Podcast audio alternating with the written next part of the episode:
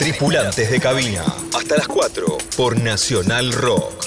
Muy buenas noches, bienvenidos a bordo. Mi nombre es Pau y estaré a cargo del vuelo del día de hoy. En nombre de esta fantástica tripulación damos la más cálida bienvenida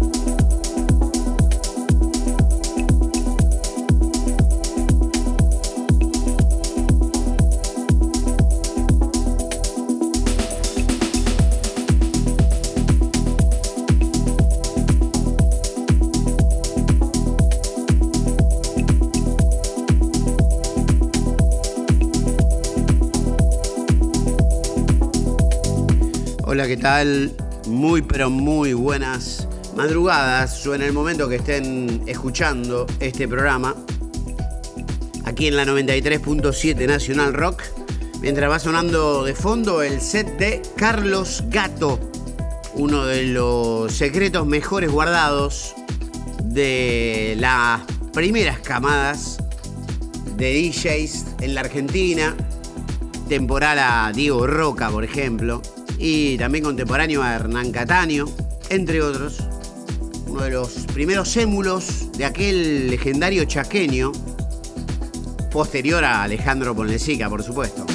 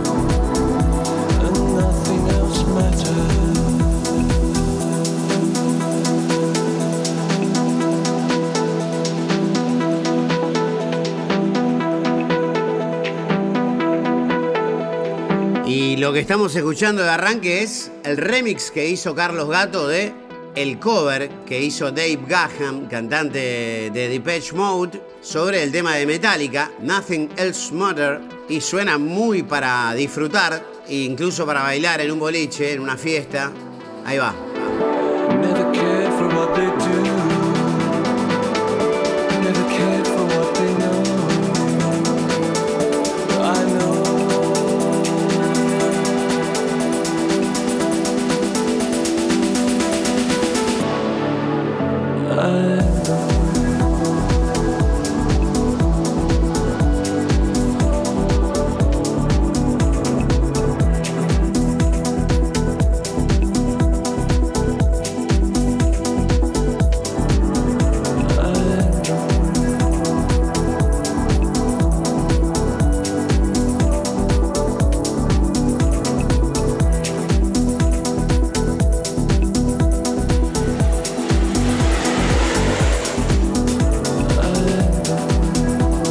La conexión cadenciosa que nos provoca la voz suave Dave Gahan, vamos conectando con este nuevo episodio de Tripulantes y mm, no vamos a saltear lo que siempre es al principio de los programas, la autodefinición o la presentación en sociedad en primera persona.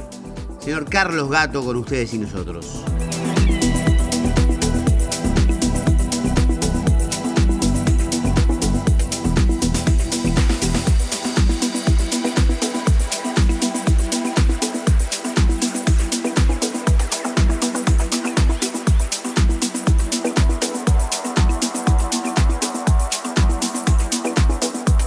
Hola amigos de este hermoso ciclo radial llamado Tripulantes de Cabina.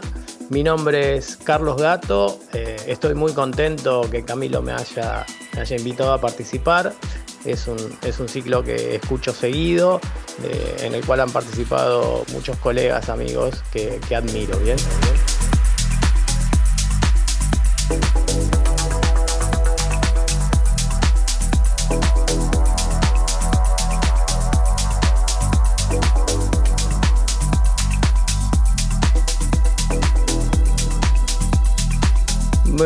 A trabajar como DJ hace muchos años, desde fines de los 80 más o menos, que, que comencé a, a, experimentar en esto de ser DJ.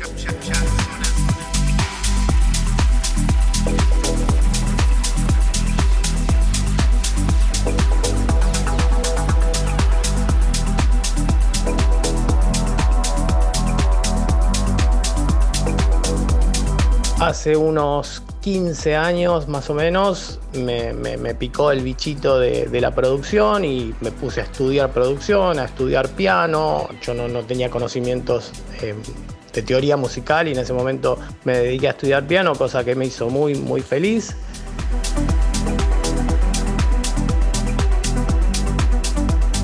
Actualmente hago remixes, producciones originales, las cuales puedo poner cuando, cuando trabajo como DJ y eso es una satisfacción muy grande, ¿sí?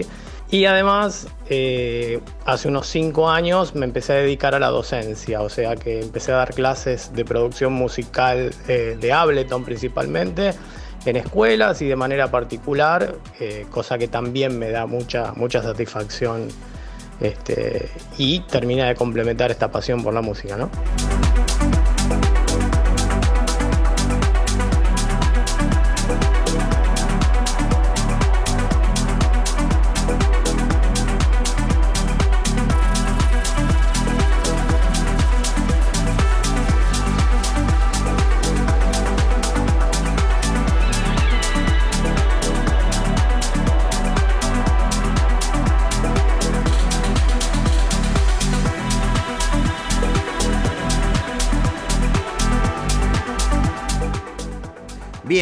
Y continuamos hablando con Carlos Gato, con doble T se escribe para los que vayan a buscar. Estamos aquí en otro nuevo episodio de Tripulantes de Cabina, en la 93.7 Nacional Rock, con uno de los pioneros, ¿eh? de la primera camada muy visible. Y mm, la pregunta que surge es si pudieras dividir o subdividir en etapas la música, la evolución desde los 80 hasta la actualidad, la música electrónica, que te ha tocado distintas etapas, primero el vinilo, después la llegada de las fiestas masivas y las primeras CDJs o CDJs. Contanos un poquitito cómo, fuiste atravesando las distintas eh, eras, eh, no sé, de la prehistoria de la música electrónica.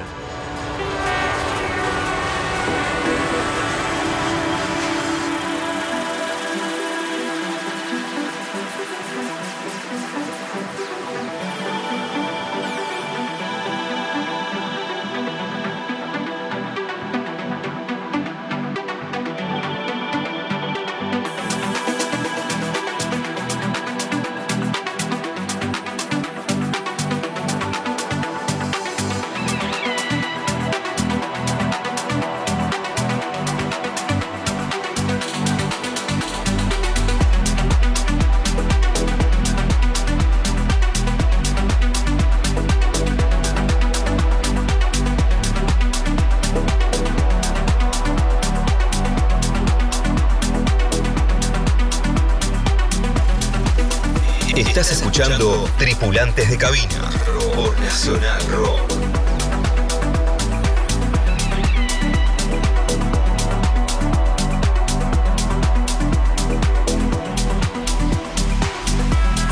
Sí, como empecé desde tan chico este, y tocando con vinilos y en la época de música disco, fines de los 80, prácticamente es como que vi recorrer todo el ciclo de lo que fue el nacimiento de- del house y que termina consolidado como música electrónica. Y, y bueno, ahora con la inmensa cantidad de géneros que se fueron diversificando y que todo el tiempo muta eso y, y si salen nuevos géneros, ¿no?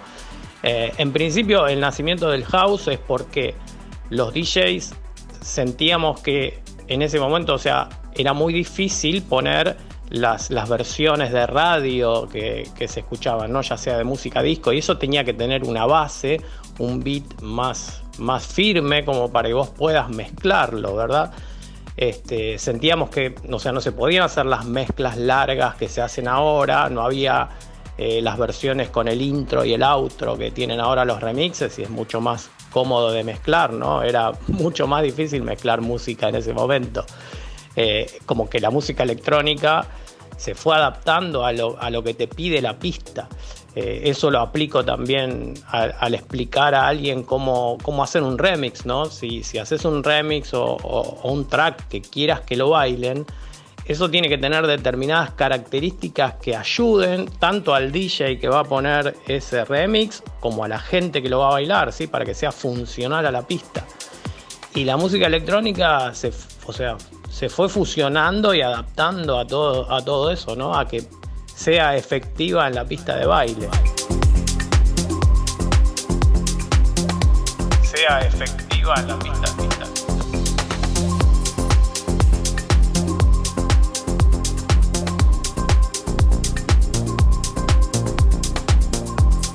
Esto que suena de fondo nos suena muchísimo y porque es un tema de Cerati remixado por el mismo Carlos Gato. Fragmentos de otras historias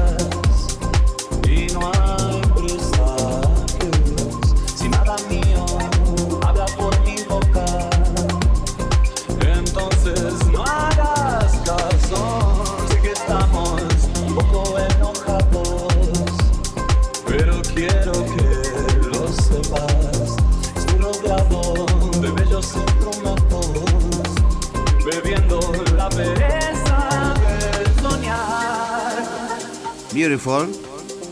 Y es tan beautiful como lo pensé. I'm beautiful.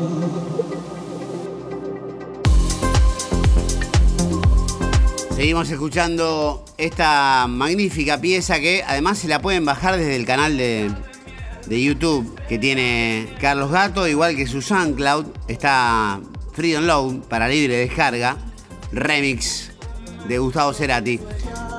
Si pudieras dividir por etapas un poco, después de tantos años, Carlos Gato, cómo fueron cambiando las formas de ser DJ. Seguimos en este capítulo de Tripulantes de Cabina aquí por la 93.7 escucharlo a Carlos Gato.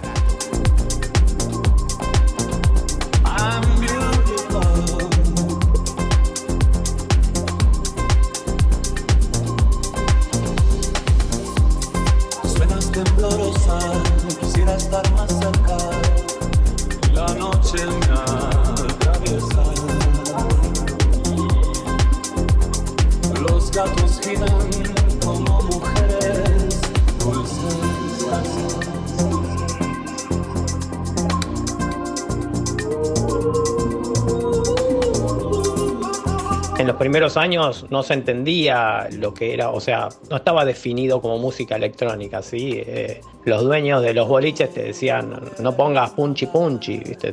te pedían que pongas rock y todo eso. Y así nos, han echado de, muchos lugares por, ser cabezadura y querer poner ese estilo de música, pero no se entendía como música electrónica, ¿sí? Eh, te decían punchi punchi, no pongas punchi punchi. O los que les gustaba, obviamente, encantados con eso. ¿Cómo lo pensas? I'm beautiful.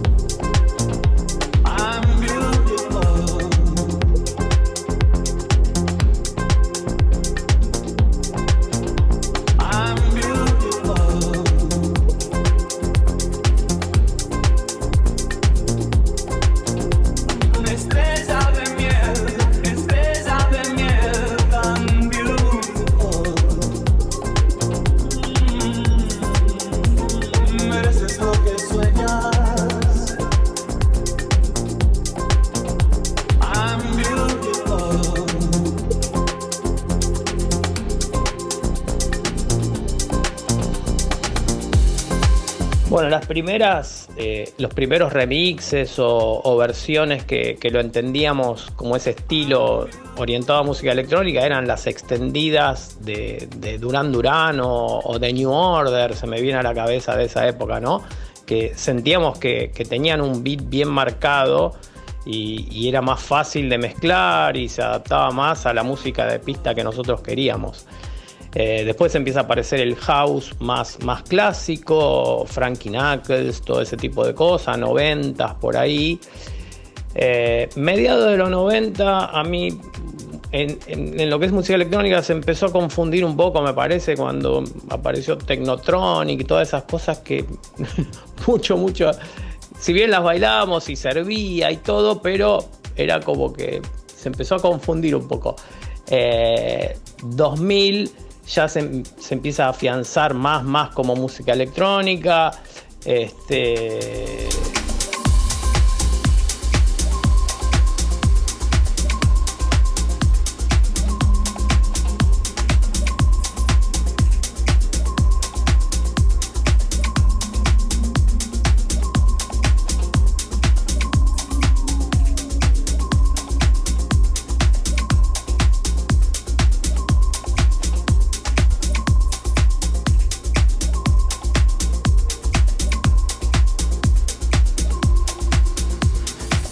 Después, más o menos en el 2005, es como que se sentía que, había frenado un poco ese crecimiento tan, tan brutal que había habido, ¿no? Y había medio como incertidumbre de qué iba a pasar con, con la música electrónica, ¿no? No estaba tan masiva como cuando apareció Creamfields y todo eso. Y me parece que eh, artistas como eh, Bob Sinclair en ese momento o David Guetta que explotó ¿no? con ese formato pop llevado a lo electrónico, que si bien a la gente que le gustaba el underground no lo miraba con buenos ojos a, Guetta, porque aparte Guetta sus primeras producciones eh, eran más, eran, no eran tan comerciales, entonces bueno, se lo miraba a ver, pero a su vez al pegar tanto, eh, eh, esas producciones este, hicieron que público masivo termine volcándose también a la música electrónica, ¿no? Si bien no entran por lo underground, pero este, vinieron por ese lado y volvió a crecer a partir de ahí, me parece.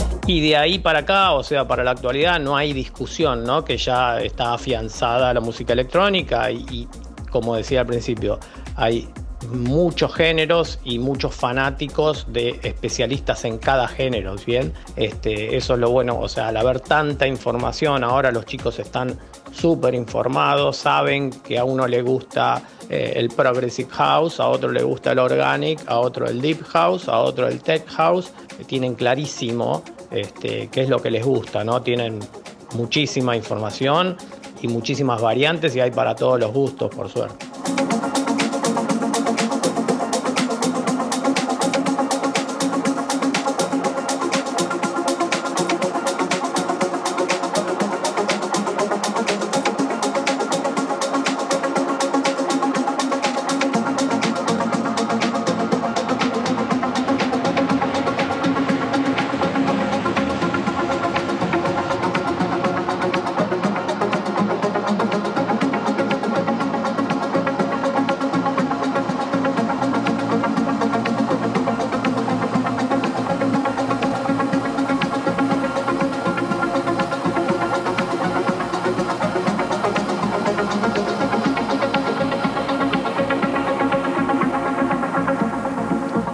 Esa época aparecen productores como Laio Ambushuaca, empieza Creamfields y toda esa movida y ya, ya se empieza a sentir que era una cosa seria, ¿no? Eh, que era algo que venía para quedarse.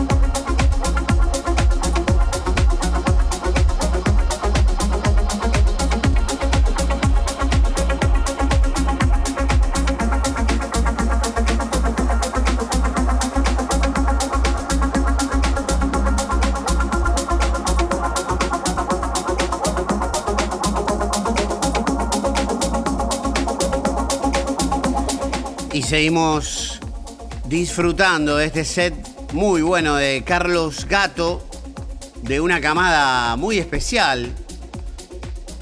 Creo que en el capítulo de Tripulantes de Cabina de Diego Roca, Diego lo menciona con mucho cariño y especial agradecimiento. Una mención buena que hizo sobre Carlos Gato. Eh, Carlos, te pregunto, con respecto a si pudiste en todos estos años rebuscártelas como DJ, porque muchas veces el DJ, y de acuerdo a las diversas épocas que se han atravesado, eh, a veces tiene que trabajar de otra cosa o tener otro oficio, otra forma de generar ingresos, sobre todo en épocas, ni hablar durante la pandemia, pero quisiera saber un poco cómo, cómo has sido surfeando la ola. Eh, estamos hablando con Carlos Gato en un nuevo episodio de Tripulantes de Cabina, aquí en la 93.7 Nacional Rock.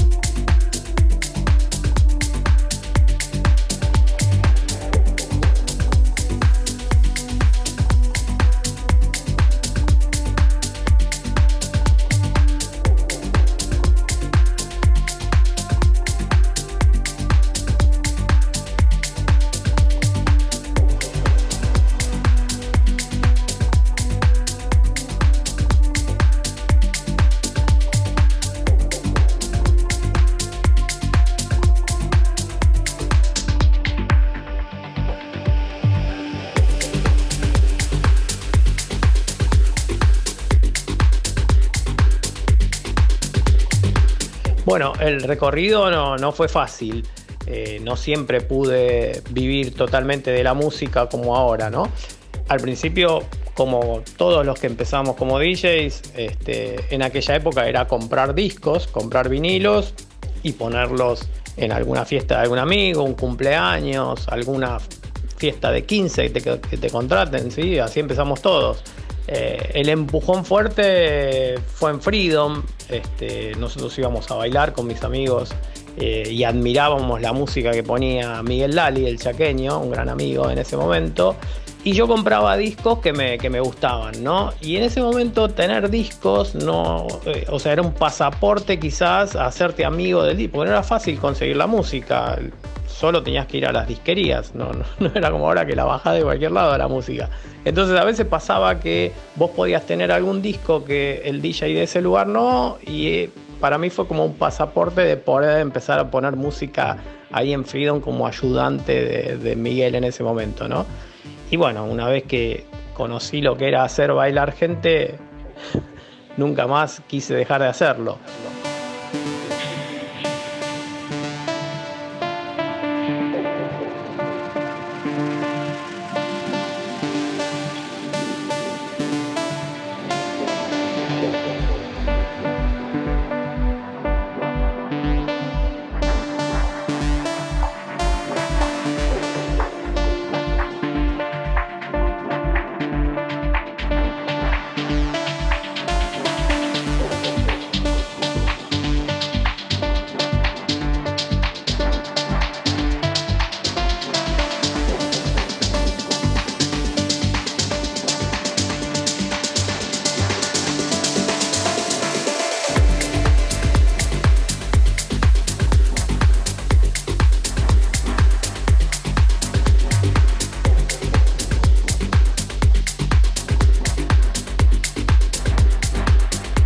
Pero, como te decía antes, no era tan, tan profesional como ahora, ¿no? Ser DJ.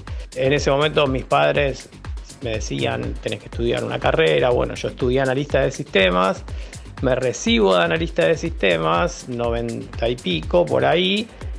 Acompañado a eso, eh, me caso, ¿sí? Entonces no sé cómo, eh, dejé de pasar música y me dediqué más a sistemas. Era una cosa que la veía un poco más, más seria, más, este, más formal, los ingresos. Yo me acuerdo que siendo DJ trabajaba en una disquería, en la misma disquería de Miguel, y jamás cobraba sueldo porque me lo gastaba en discos. En ese momento lo, lo que ganabas te lo gastabas en discos. Entonces, si querías tener algo un poco más serio y tenías que trabajar de otra cosa. Y bueno, tomé esa decisión en esa época de dedicarme más a analista de sistemas y ahí quedé afuera varios años porque dejabas de comprar discos y estabas afuera del circuito, no es como ahora que la música la bajás de cualquier lado.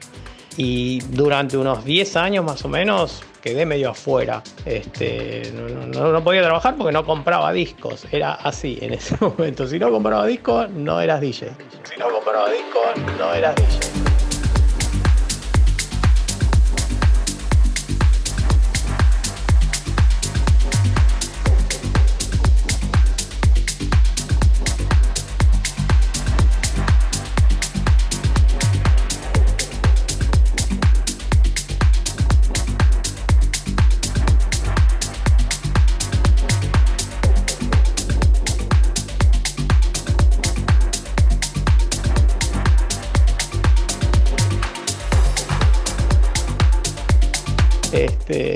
Después me termino separando y típico vuelvo al ruedo y, volví a reintegrarme a la, música, ¿no? Volví a trabajar en Buenos Aires News, me acuerdo, Opera Bay, e, esos lugares por ahí en el 2000 y volví a tomar ritmo hasta que, bueno, me, dediqué a la producción y todo esto, pero al principio no, era que yo podía vivir solo de, pasar música o ser DJ. Estás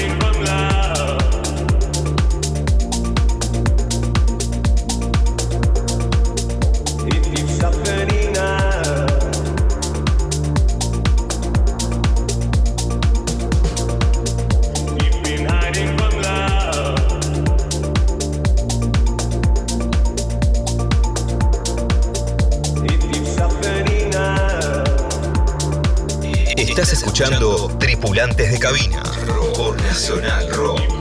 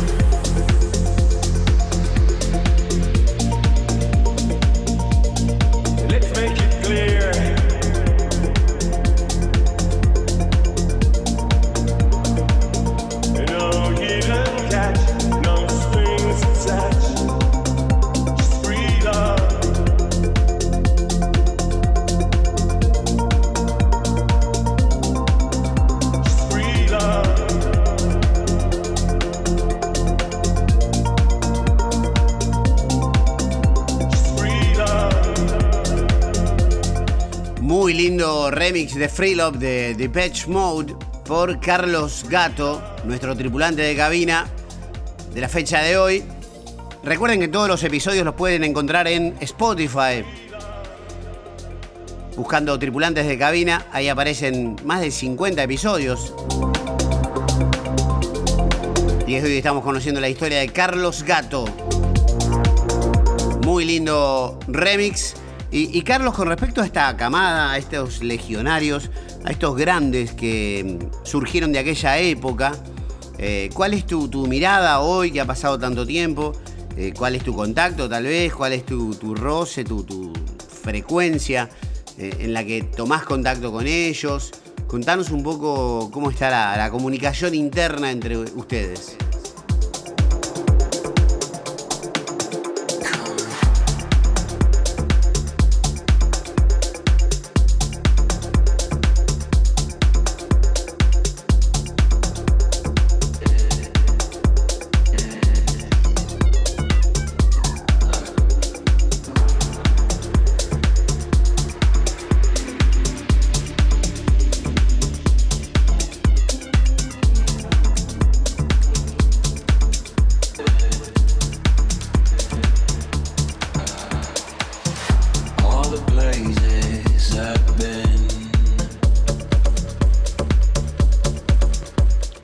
Sí, los mejores recuerdos de, todos ellos, tanto de Hernán, Miguel Lali, eh, Sergio Atos, Diego Roca, Diego Cid. eh, compartíamos los encuentros en las disquerías, eso era, eso era, me parece que era lo más lindo, más allá de cruzarnos en la noche por, por trabajo, no pasaba lo que pasa ahora, que hay cabinas, o sea, antes era cada DJ en su boliche, en su discoteca, ¿sí? No, no es como ahora que vos tenés cabinas de tres, dos o tres DJs, entonces te cruzas. Los cruces antes ahora era, si vos no trabajabas, ibas, muchos íbamos a escuchar, como te dije, a, a Miguel Lali, porque ponía una música diferente a todos. Este, o si no trabajaba, iba Hernán a verlo, a, a- a escucharlo a cinema en ese momento. Y el mejor lugar donde nos encontrábamos eran las disquerías, porque era donde había que ir a buscar música, ¿sí? No, había otro lugar donde conseguir música en las disquerías. Este, también teníamos alguna que otra azafata o alguien que viajaba y te traía discos, incluso te los llevaba al lugar donde estés trabajando y quizás en el medio de la noche te decía, toma, pon este disco y lo tenías que probar en el momento. Eh, cosas que inentendibles ahora, ¿no? Para, para quien haya arrancado hace poco. Pero lo, lindo y lo divertido de eso estaba en las disquerías, era encontrarse a, a- a escuchar música y, y decidir qué llevarte, ¿no? Vos escuchabas eso y tenías que tener el oído bastante aceitado de decidir si comprabas ese disco, que eran 15 dólares, entre 15 y 20 dólares, imagínate, ¿no? el presupuesto que era tener música. Este, era muy divertido eh, eh, ir a las disquerías, sí.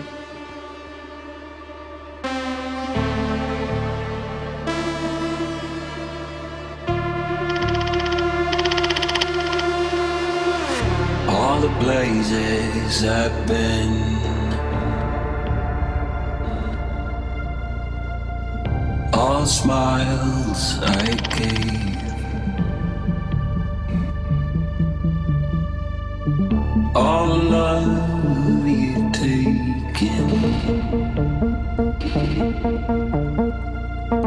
There's a line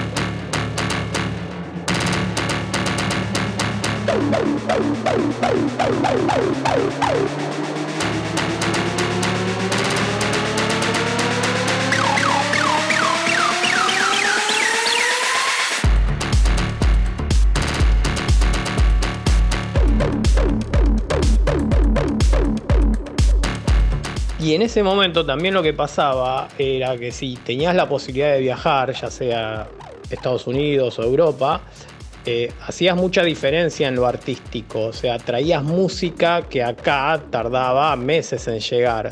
Eh, mi primer viaje a Nueva York en el 91, por ahí, yo iba a las disquerías o a los lugares, las, las discotecas, y escuchaba cosas que acá después tardaron muchos meses en llegar, ¿sí? Hacías diferencia, o, si alguien viajaba y te traía música, hacías diferencia en ese sentido.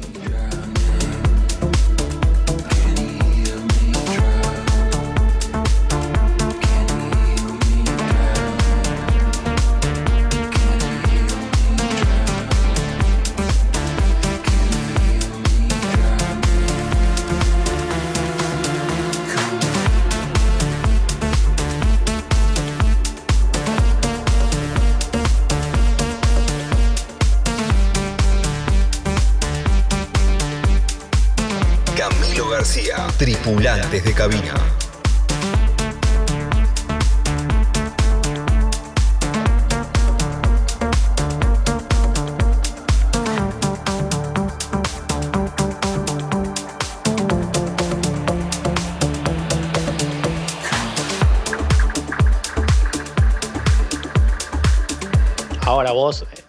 En el momento te enterás lo que ponga, no sé, Warren en un set en Miami o Hernán en un set en Turquía y, estás al tanto de lo que ponen todos, ¿sí? La información está al instante. Eso no pasaba antes, ¿eh? te llegaba muy tarde acá la información.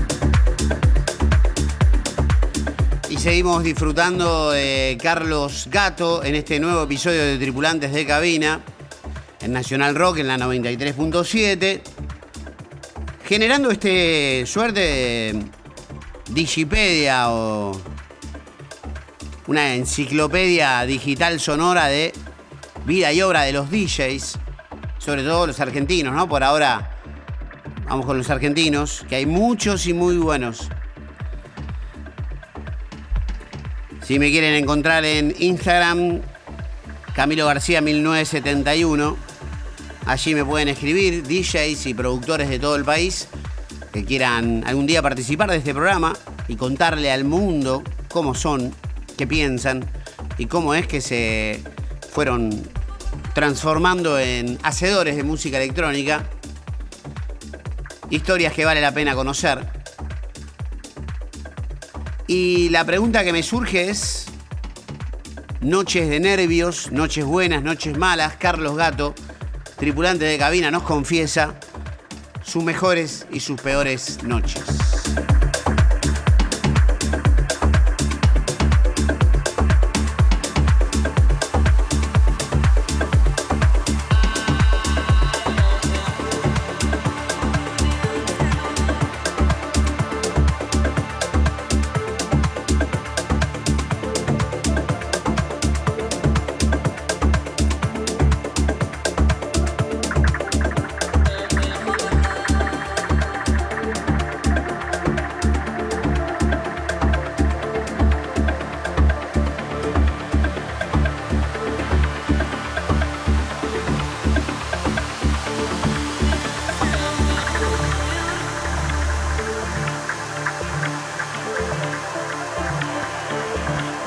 Sí, noches que me hayan quedado así en el recuerdo, eh, varias por suerte. La primera, obviamente, fue la primera vez que, Miguel me da la pista de Freedom y me dice, bueno, ahora te toca a vos y, dale. Y, esa sensación fue increíble, no, no me la olvido nunca más. Este, más para acá, eh, 2006, por ahí, Opera Bay en, en, Puerto Madero. Era un lugar increíble cuando recién empezaban los after office y todo eso. Y, también una de esas noches que sentís que te sale todo, que pones un track atrás de otro y es placer, ¿no? Y otra no, no noche, sino una tarde, eh, más hace poco, hace unos años, eh, en Playa del Carmen, en Mamitas, un lugar eh, en la playa que, donde se hacía el, el BPM Festival.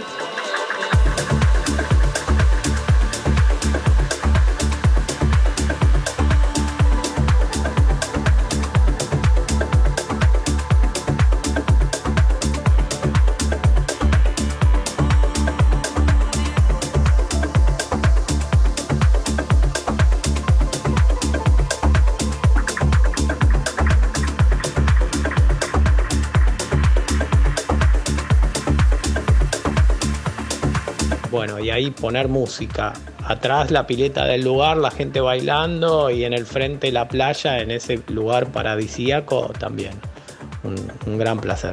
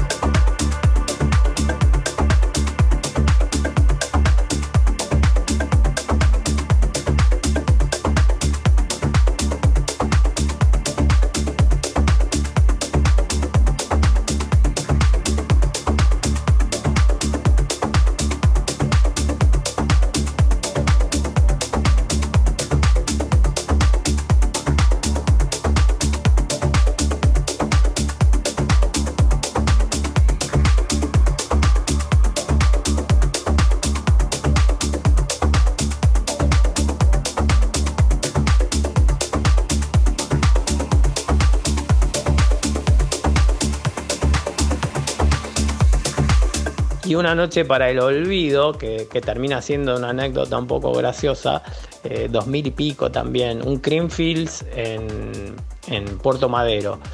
Y yo esa noche trabajaba, o sea, fui como oyente, no, no, no trabajaba en Creamfields en ese momento, y, pero tenía que ir a trabajar a un lugar en Cabildo, por ahí en Belgrano, después de tipo 12 de la noche, ¿no? Entonces venía de toda la energía de Creamfields, ¿no?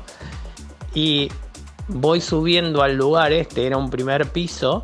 Eh, conocía el lugar de, de, antes, pero no sabía que el evento cómo iba a ser.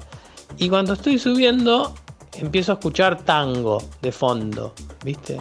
Entonces digo, ¿qué, ¿qué, pasa? O sea, bueno, llegué y resulta que antes que, que el evento mío había, era una tanguería eh, y había un ciclo de tango. Entonces, atrás de eso yo tuve que intentar poner música electrónica o... y no no la pude levantar con nada. La verdad que esa noche fue tremendo.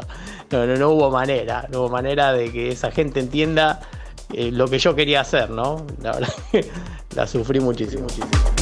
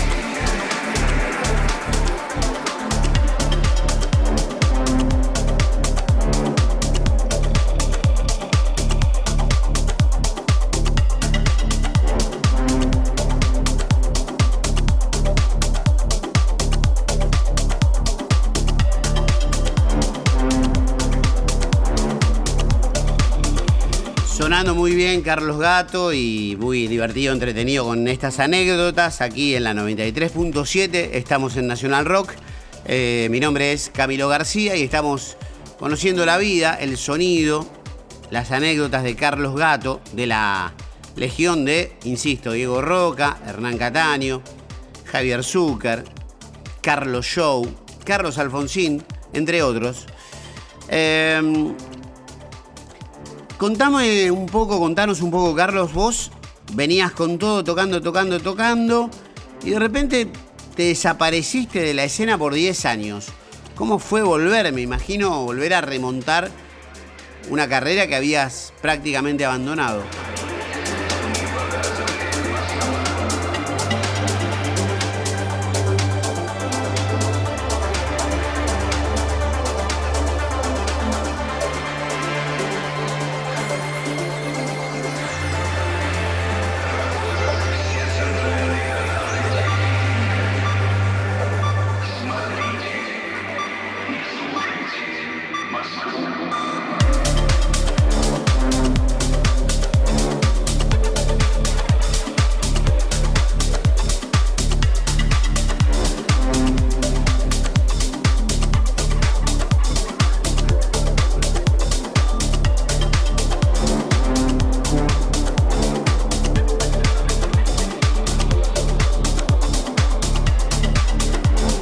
Volver después de, de 10 años de no estar en el circuito me costó, me costó más que nada en, el tiempo de pista.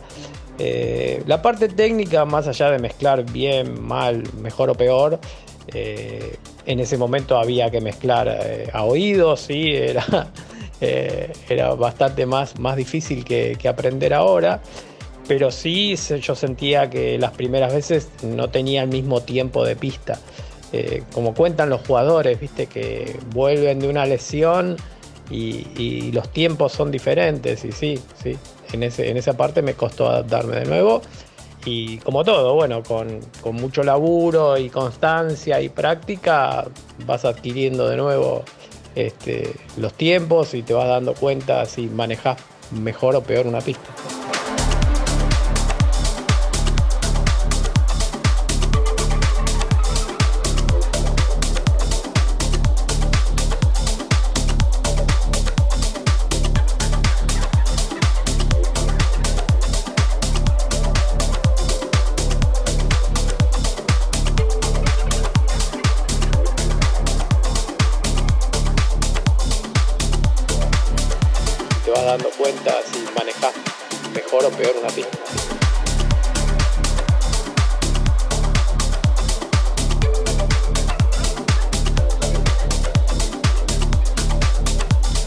Esa parte también fue difícil. Este, la gente que yo conocía anteriormente, relaciones públicas o con los que me voy a vincular para trabajar, ya no estaban. Entonces era todo un ambiente nuevo, eh, gente nueva y, y costó, sí.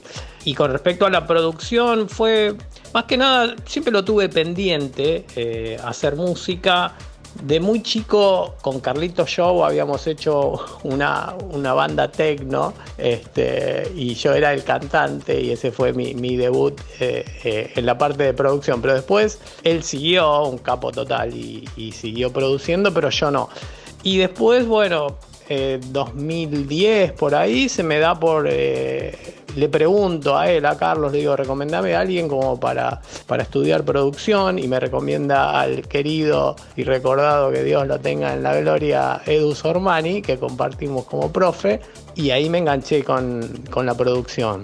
Y más que nada, o sea, el placer de hacer música, ¿no? Obviamente que fui descubriendo eh, y empecé a notar que como DJ eh, solo, y es algo que le recomiendo siempre a los alumnos que me preguntan, bueno, ahora soy DJ, ¿cómo trasciendo? Y empecé a entender que ya solo como DJ no, o sea, no, lograbas trascender, ¿sí? Eh, ahora los que trascienden son los productores, los que hacen música. Este, entonces me fui dando un poco cuenta de eso y me dediqué también a la producción.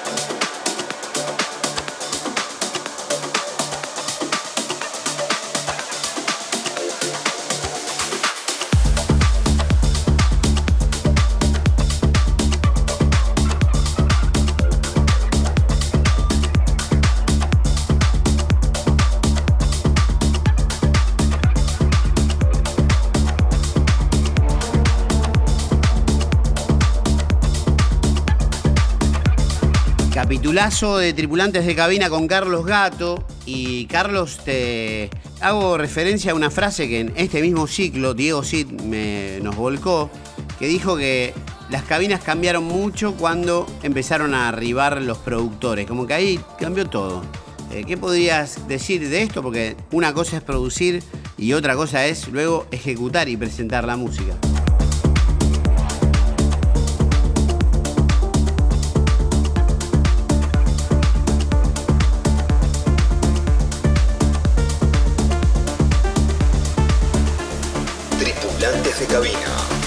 García. Un capo, Dieguito. este, y coincido, sí, coincido. Son dos cosas totalmente diferentes. eh, componer música o producir y hacer bailar. Totalmente diferentes. Hay chicos que escucho y producen cosas divinas, componen perfecta, pero después es muy diferente hacer bailar. ¿sí? El oficio de hacer bailar es otra cosa totalmente. Y como decíamos antes, eh, ahora trascienden aquellos productores que le va bien, ¿no? Que, entonces se, ven en una pista y no es lo mismo, no es lo mismo hacer bailar que producir música. Este, quizás también caigan a veces en, en la perfección de la mezcla, ¿sí? por ser productor, eh, vos buscás que la mezcla sea perfecta, armónica, etcétera, etcétera, cosas que, que vienen de un productor porque entiende de, de teoría musical, y la pista quizás no pedía tanta prolijidad y tanta, eh, tanto de eso, ¿sí? Te puede salir las mezclas perfectas en armonía por Camelot, eh, todo lo que ya sabemos, pero no se mueve la pista, ¿sí? Y quizás alguien no tan prolijo mueve mucho mejor la pista, ¿sí? Tal cual, tal cual, tal cual.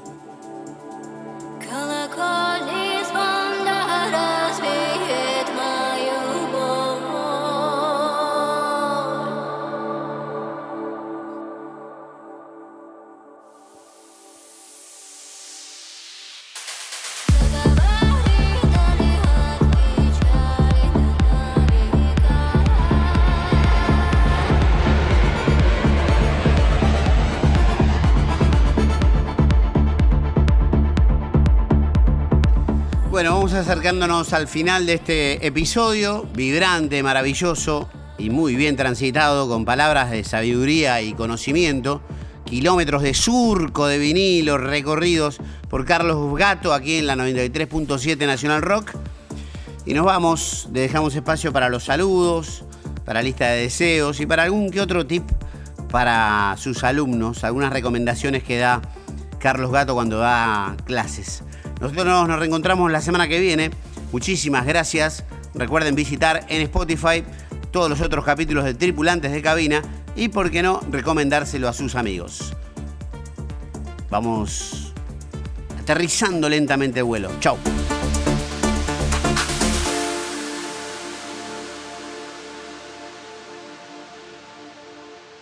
Cada vez hay más herramientas que te ayudan a ese blanco que te puede agarrar cuando querés componer algo y a partir de ahí terminar en una idea. Muestro mi- mis maneras, en las clases hacemos ideas que salen desde cero y pueden terminar en un track, ¿sí? Eh, eso le, le sirve a todos, ¿sí? pero después es súper personal la manera que cada uno encuentra de, de desarrollar su idea. ¿no?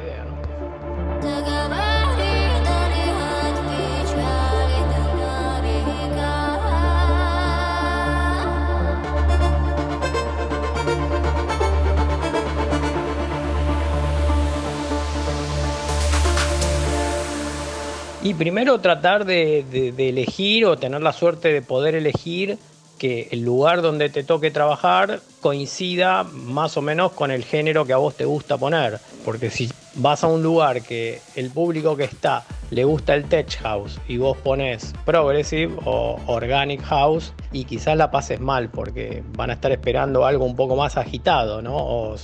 Este, entonces eso a veces es suerte de que te toque un público acorde a lo que vos te guste o tener la posibilidad de elegir dónde trabajás. Bien. Eh, después, mirar constantemente la pista, mirar a la gente, lo que pongas, ver la reacción. El DJ es casi un psicólogo de analizar si lo que estás poniendo funciona, si no funciona, si vas a poder dejarlo más tiempo ese track o buscar uno que levante la energía, ¿sí? Constantemente mirar la pista Eh, algo que noto a veces es no miran la pista, ¿sí? Entonces, claro, cuando levantás la vista te encontrás con que eso ya está planchado y es difícil de levantar.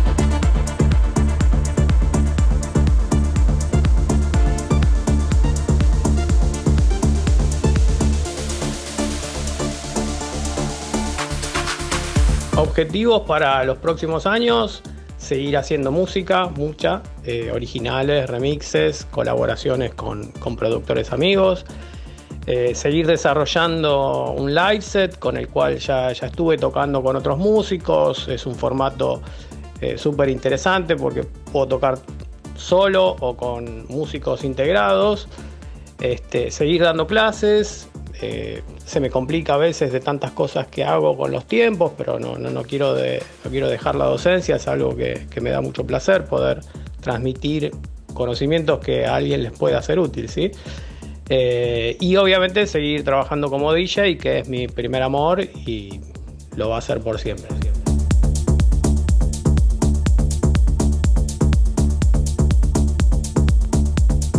Agradecimientos eh, a personas que me han apoyado y enseñado en esta carrera, tengo varios.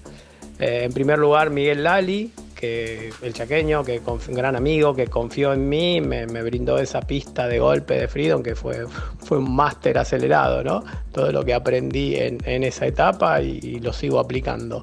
Después en la parte de producción tuve dos profes, este, Edu Sormani, el querido Edu, eh, y Kevin Mutter, dos, dos grosos, dos genios que, que me han ayudado mucho.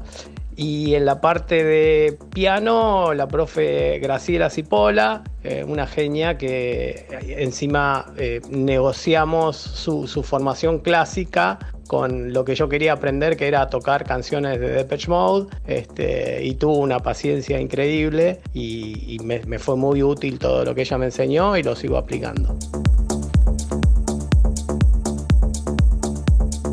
Por último, agradecerte a vos, Camilo, por la onda, por la invitación a, tu programa, eh, por el apoyo y difusión que, que nos das a los DJs y productores nacionales. ¿sí? Te mando un fuerte abrazo y un saludo también a todos los oyentes de Tripulantes de Cabina. Nos vemos en las pistas. Tripulantes de cabina por Nacional Rock.